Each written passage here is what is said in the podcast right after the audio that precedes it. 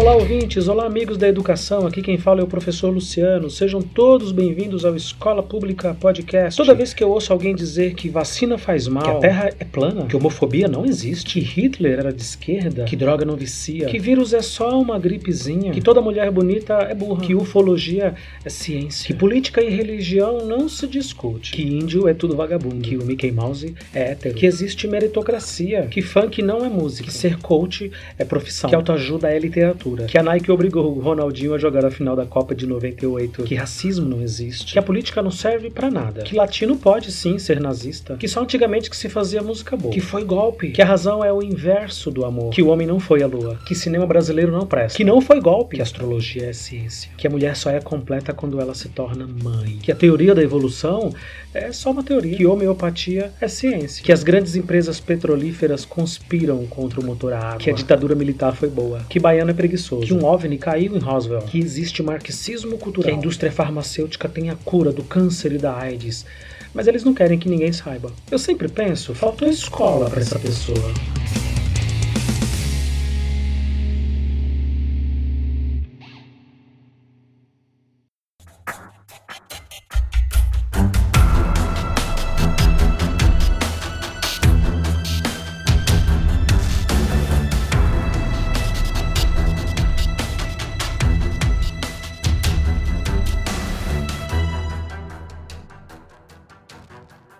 Ministério da Educação divulgou o Índice de Desenvolvimento da Educação Básica, o IDEB.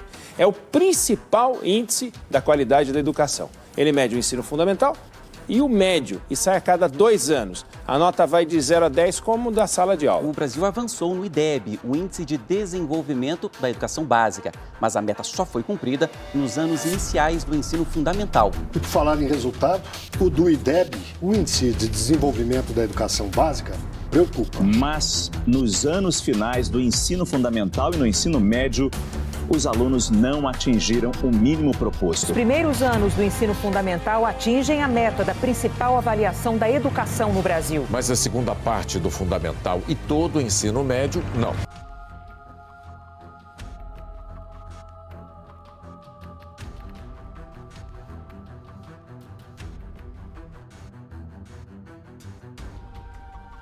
Faltou escola, sem dúvida, faltou muita, muita escola para entendermos e compreendermos o que é que falta, o que é que nós precisamos para que a educação pública finalmente saia da margem vermelha. Faltou muita escola. Vamos lá, vamos discutir isso e outras questões.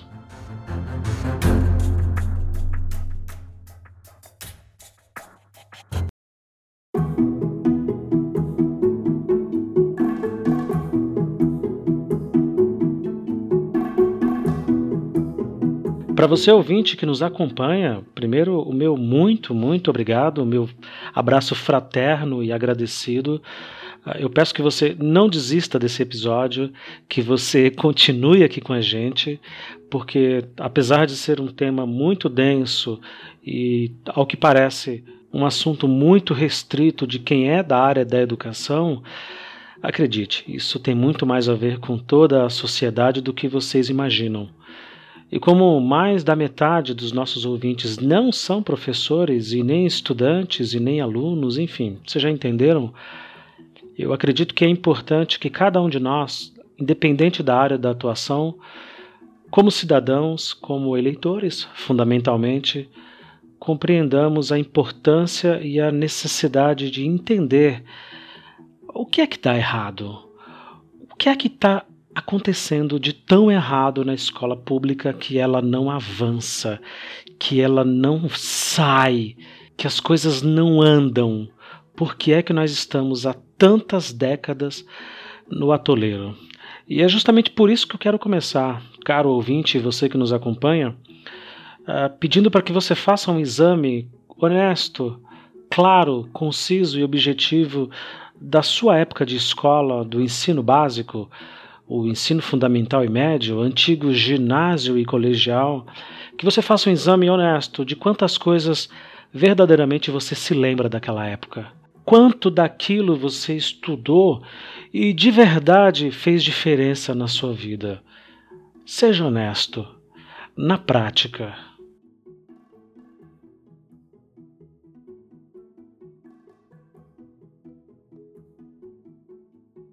Agora, em contrapartida, calcule aí rapidamente na sua memória quantas coisas você não aprendeu fora da escola, em qualquer outro lugar de atuação, e que foi extremamente importante para você e é até hoje.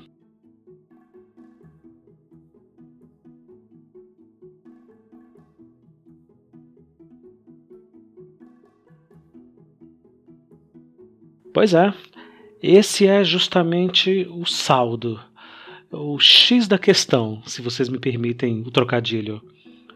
A gente aprende muito mais coisa no mundo, na vida, em vivências pessoais e práticas do que dentro da escola. Ou seja, a escola virou, e tem sido assim há muitos anos, um depósito de crianças e jovens e adolescentes, e enfim. O lugar onde as famílias mandam seus filhos acreditando que lá sim, e não dentro de casa e não no mundo, eles vão conquistar e entender e absorver o conhecimento sobre tudo, né? Sobre tudo. Mas a verdade é que nós não conseguimos avançar. E eu não sei vocês, mas isso me angustia muito, muito.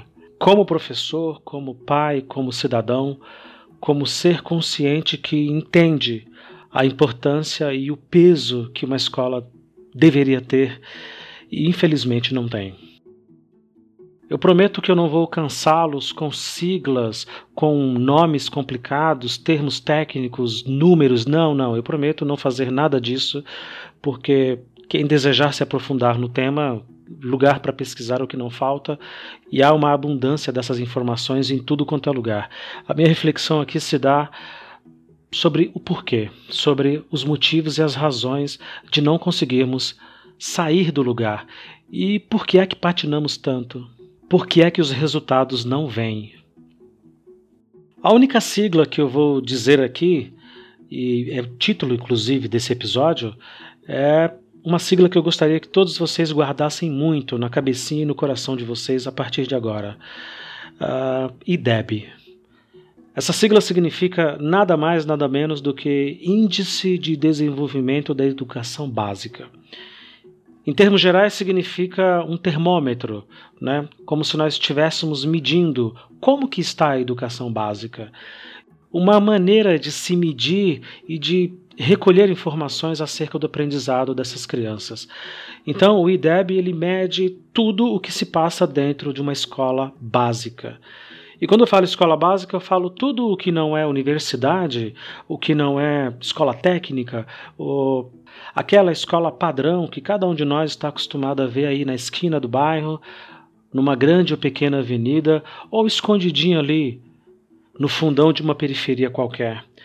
É isso que o IDEB faz, ele mede, ele calcula como que está o aprendizado desses meninos e meninas desde muito cedo, desde o primeiro aninho lá quando eles entram até o nono ano, antiga oitava série. E também os três anos do ensino médio, quando eles, no auge da adolescência e se preparando para a vida adulta, começam a pensar na universidade.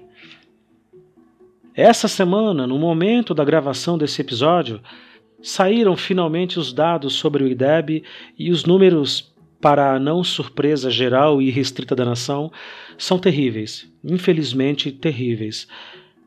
Como esperado, os índices lá de baixo, da ponta, dos menininhos e meninas bem pequenininhos da educação infantil e dos anos iniciais foram bons. Houve alguma evolução, ainda que tímida, mas houve.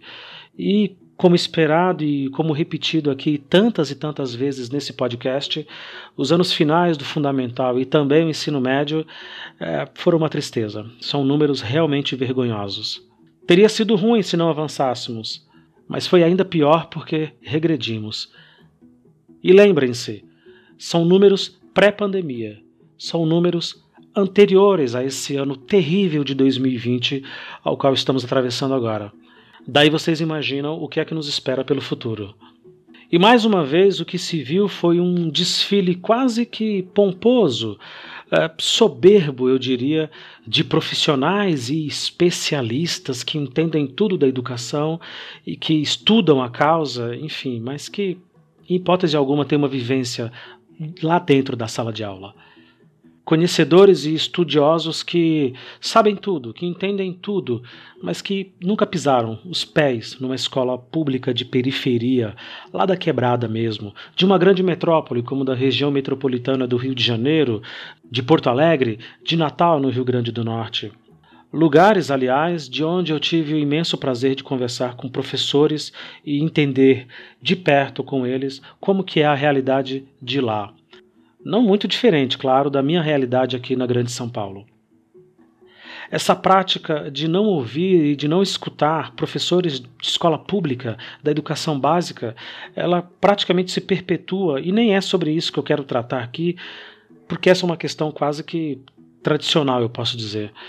A minha ideia é justamente apontar duas causas, dois motivos simples que poderiam fazer muita, mas muita diferença no aprendizado e no engajamento desses alunos, que resultaria propriamente dito nesses números e nesses índices tão tristes, tão vergonhosos.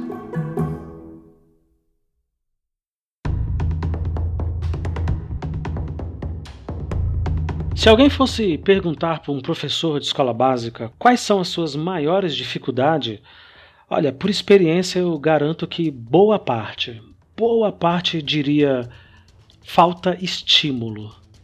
É, falta estímulo. De todos os lados. Falta estímulo da família. Falta estímulo para esses jovens que não veem significado em estudar uma equação de Bhaskara. Eu não via isso nos anos 90, imagina agora. Falta estímulo aos professores, um estímulo de carreira, uma visão a longo prazo para que eles possam enxergar aonde eles estarão daqui a 10, 20, 30 anos, e como esse trabalho será reconhecido? Uh, basicamente, estímulo. Mas dentro desse termo estímulo há inúmeras e centenas e milhares de camadas que eu precisaria de horas aqui para discutir com vocês. Mas, basicamente, e cometendo aqui o pecado de resumir e resumir ao máximo, correndo o risco, inclusive, de parecer superficial num tema tão denso e profundo, eu posso afirmar que uma dessas camadas dentro do que eu acabei de chamar de falta de estímulo diz respeito justamente ao professor e ao aluno. Olha só, a solução do problema está justamente no próprio problema. Quem diria? O aluno não vê significado, como eu disse, na escola. Ele não entende por que é que ele estuda física, química, biologia ou matemática. Ele não entende por que é tão importante entender a Idade Média e os conceitos cartográficos da geografia, ou por que não dizer dos verbos transitivos direto e indireto. O aluno não vê significado nisso.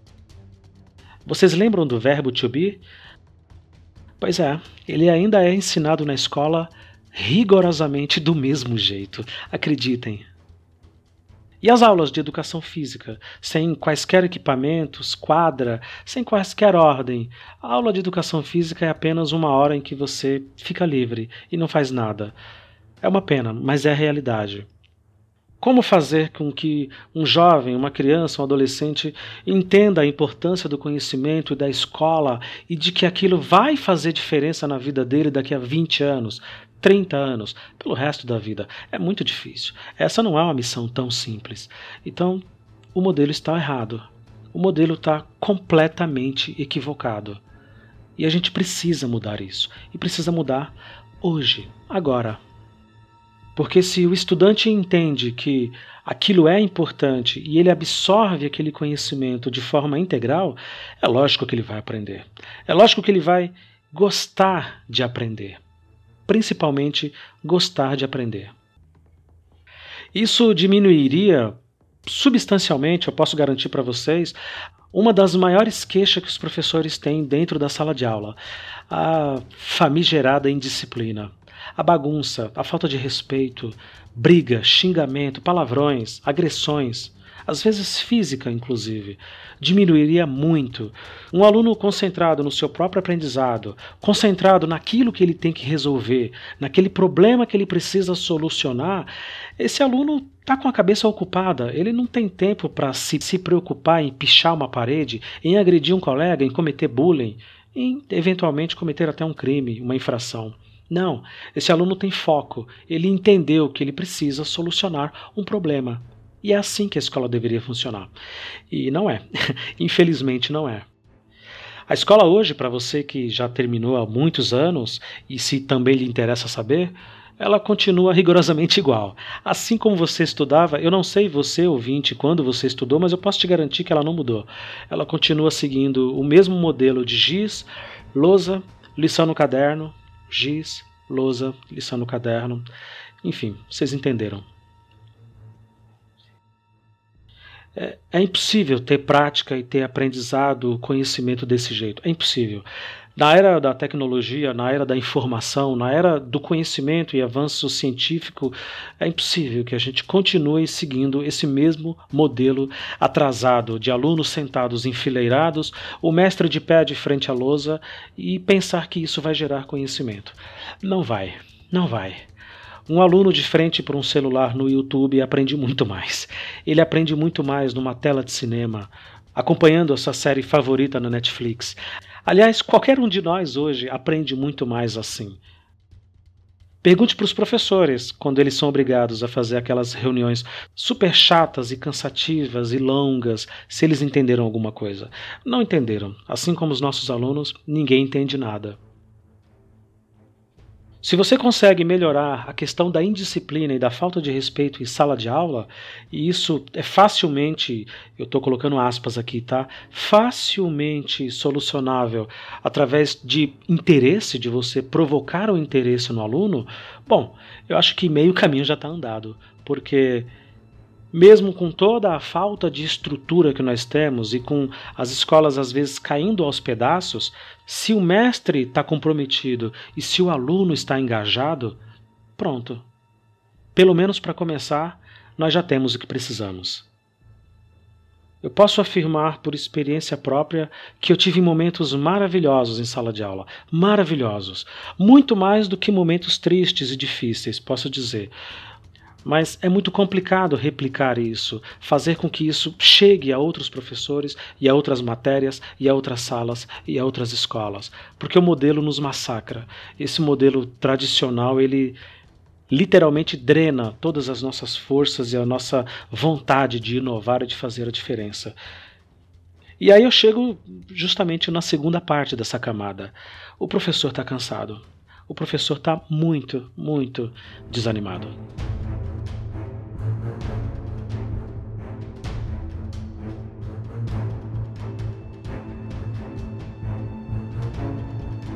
Se por um lado a primeira camada eu apontei para o aluno e do seu completo desinteresse ou até desconhecimento mesmo do que é que ele está fazendo ali na sala de aula, a outra ponta desse iceberg vai diretamente no professor. O professor está muito cansado, ele está muito desestimulado. E, gente, eu não estou falando aqui só de salário, eu não estou falando aqui só de carreira, que já seria muito, tá legal?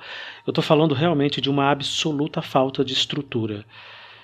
Não é só o modelo, como eu disse, que emperra tudo.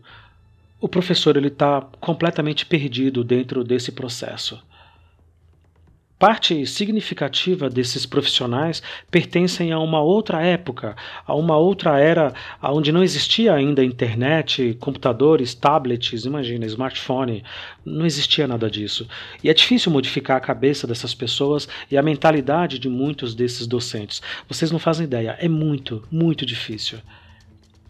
E a outra parte que entende minimamente e que já conhece esse maravilhoso mundo novo se divide entre resistente e desestimulado, desiludido e profundamente incapaz de criar. E para não ficar muito subjetivo aqui o que eu estou dizendo, eu vou dar um exemplo prático para que você, ouvinte, me entenda. Um professor hoje de escola básica precisa trabalhar o equivalente ao que seria 30 horas semanais. A gente chama isso de 30 aulas. Às vezes chega até 32, dependendo da sua carga e dependendo daquilo que lhe foi atribuído. Vamos arredondar aí 30 aulas. E entenda isso como todo o conjunto de atribuições e de coisas que o professor tem que fazer entre aulas e reuniões chatíssimas, enfim. Eu não quero cansá-los com isso mais uma vez. Mas esse é o período de tempo que um professor, tomando como base aqui a Grande São Paulo e as escolas estaduais daqui do estado de São Paulo, precisa fazer e precisa cumprir para receber o topo do seu salário, que não é grande coisa. A imensa maioria dos professores que eu conheço e que eu conheci ao longo de todos esses anos de carreira não conseguiu e não consegue trabalhar essas 30, 32 horas aulas numa única escola. Vai vendo. Imagine você aí na sua área, na sua profissão, se você precisasse desempenhar o mesmo trabalho em três empregos diferentes para receber um salário só. Imagine, você tem três patrões, três gerentes, três encarregados, três ou quatro pessoas diferentes em lugares múltiplos te cobrando e te dizendo o tempo inteiro: você precisa fazer isso, você precisa fazer aquilo. É exatamente essa a jornada do professor. Eu acho que fica mais ou menos claro entender que é impossível elaborar uma boa aula, corrigir todas as provas, todos os trabalhos, acompanhar o aprendizado de todos os alunos que você tem integralmente em todos esses lugares.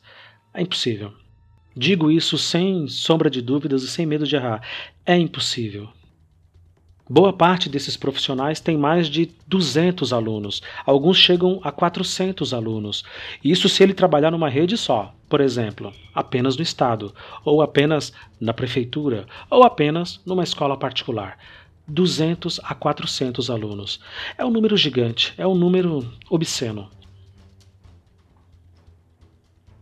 Ser professor e dar aula eu imaginava na faculdade, pelo menos, e imaginava enquanto estava sentadinho lá no meu lugar como aluno na escola básica, era acompanhar cada um desses jovens, observar se eles estão aprendendo, observar por que é que eles não estão aprendendo, encorajá-los, estimulá-los, estar próximo ao longo desse processo e verificar de perto o que acontece e muitas vezes o que é que não acontece. Num lugar como esse, por exemplo, onde eu moro, um lugar maluco, com trânsito caótico e transporte coletivo decadente, você já consegue imaginar o quanto é difícil se deslocar de uma escola para outra. O quanto é impossível, na verdade, você ter ânimo, você ter forças e você ter o principal que o professor precisa: criatividade. Muitas das minhas boas e vitoriosas ideias vieram justamente da criatividade, de momentos de contemplação e de observar os meus alunos e pensar: por que, que eles não aprenderam? O que foi que eu fiz errado? Por que é que todo mundo, por exemplo, sei lá, foi mal na prova? Por que é que boa parte sequer se importou de entregar os meus trabalhos?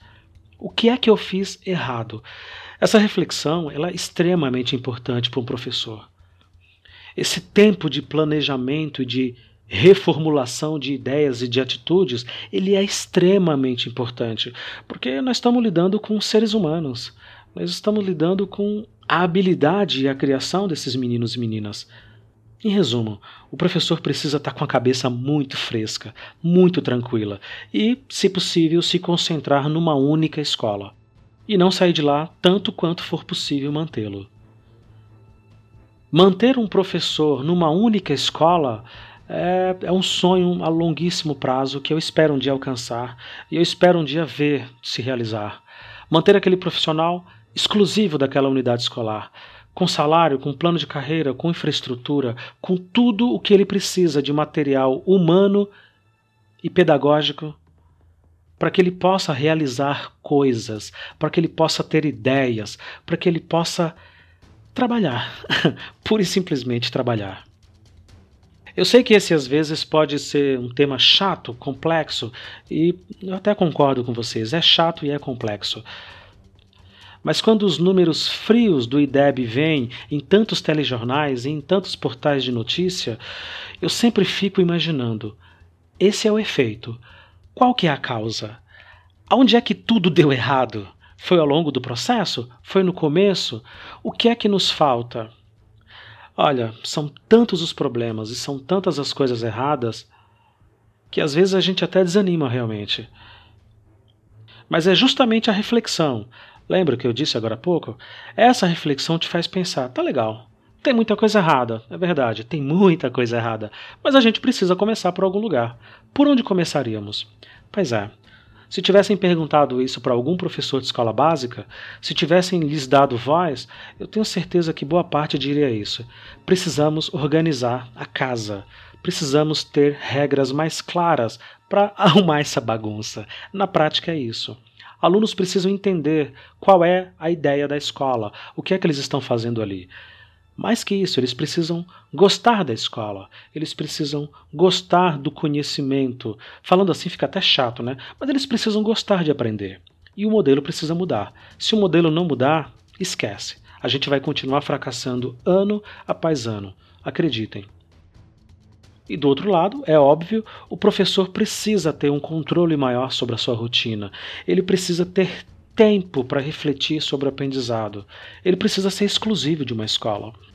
A gente precisava fazer de uma vez por todas que esses professores virassem, antes de tudo, pesquisadores, que eles pesquisassem os seus alunos, que eles se debruçassem nos dados e nas informações nesses múltiplos fracassos diários, mensais e anuais, para que eles entendessem quais as saídas. Cada bairro é um bairro, cada cidade é uma cidade. É óbvio que cada escola é uma escola, e a gente não pode criar um sistema único e imaginar que todo mundo vai seguir a mesma fórmula. Não dá, não dá. A gente precisava que professores fossem também pesquisadores e que tivessem a chance de trabalhar integralmente no seu local de pesquisa, que é a sala de aula, o chão da escola. Talvez assim, entre tentativa e erro, tentativa e acerto, nós tivéssemos alguma melhora. E se não melhorássemos, eu garanto que teremos pelo menos de onde partir um novo ponto de visão, onde a gente poderia enxergar melhor quais as saídas, ao invés de patinarmos tanto.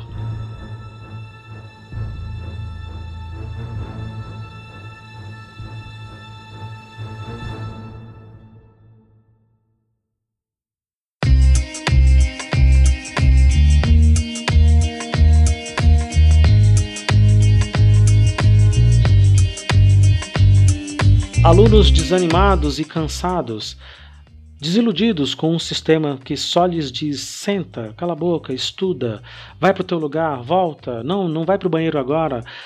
E na outra ponta, professores extremamente cansados de pouco produzir, de pouco realizar. É isso, a somatória é muito previsível e tá aí. São esses os índices que nós temos para apresentar para a sociedade. Eu não quis e não quero e evito sempre que posso a discussão política partidária, porque isso, ainda mais nesse momento que nós estamos vivendo, sempre acaba diminuindo o nível da discussão e trazendo paixões e convicções pessoais acerca de bandidos, quer dizer, políticos que cada um quer defender ou quer dizer que são melhor ou pior em detrimento de qualquer coisa. Não é esse o objetivo. O objetivo é perguntar: e aí, professor? O que é que você faria se pudesse? O que é que você faria se tivesse o poder, pelo menos por um dia? É, essa é uma boa questão.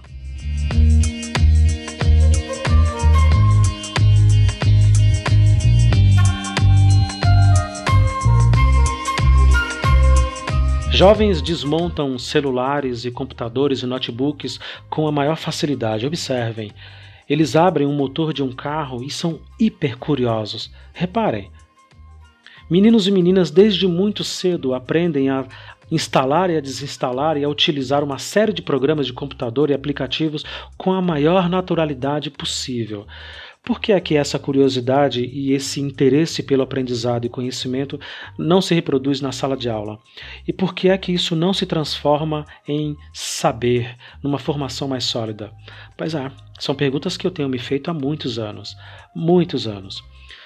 Se conseguíssemos mudar o modelo, se conseguíssemos abrir as escolas e derrubar as paredes que nos impedem de fazer um conhecimento realmente sustentável, eu tenho convicta ideia de que a gente melhoraria muito.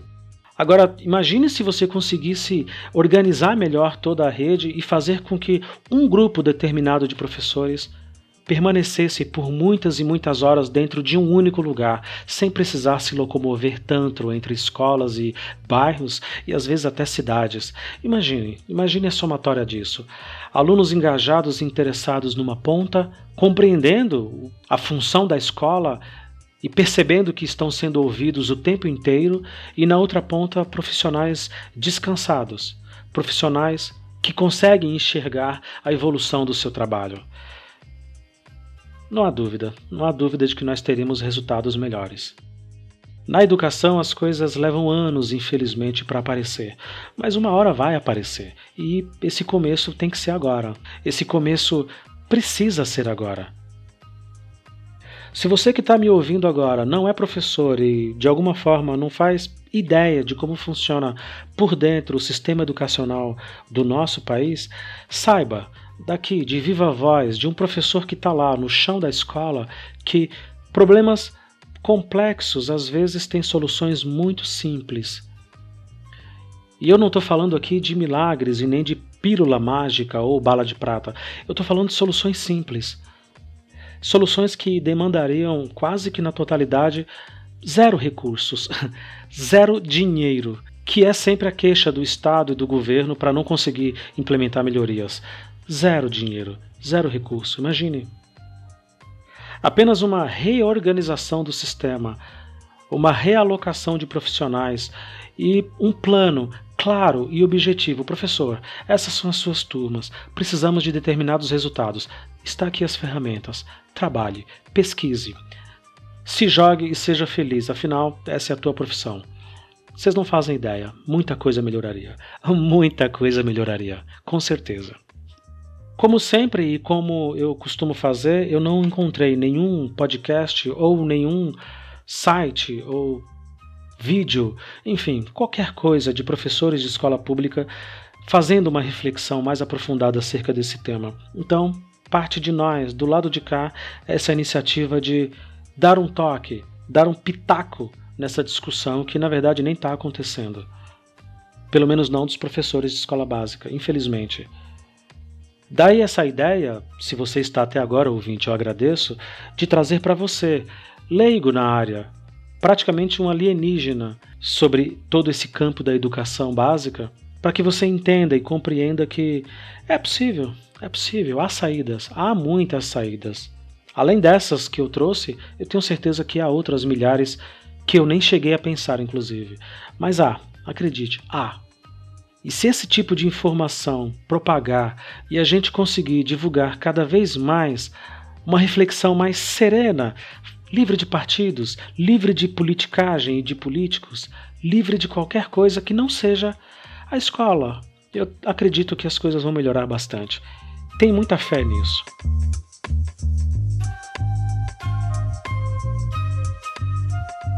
Faltou escola para entender a escola e para entender o que é que a escola precisa melhorar dentro dela própria. Faltou muita escola, muita escola. Não se esqueçam, esse é um ano de eleição. Provavelmente as eleições mais importantes que nós temos, que é a das cidades, dos vereadores e prefeitos. As pessoas vivem dentro das cidades antes de estarem no estado e no país. Então, pensem nisso quais candidatos estão olhando para temas complexos como também o da educação pública. Reflitam sobre isso. Mesmo que vocês não tenham mais filhos em idade escolar ou que sequer tenham filhos ainda, mas pensem nisso.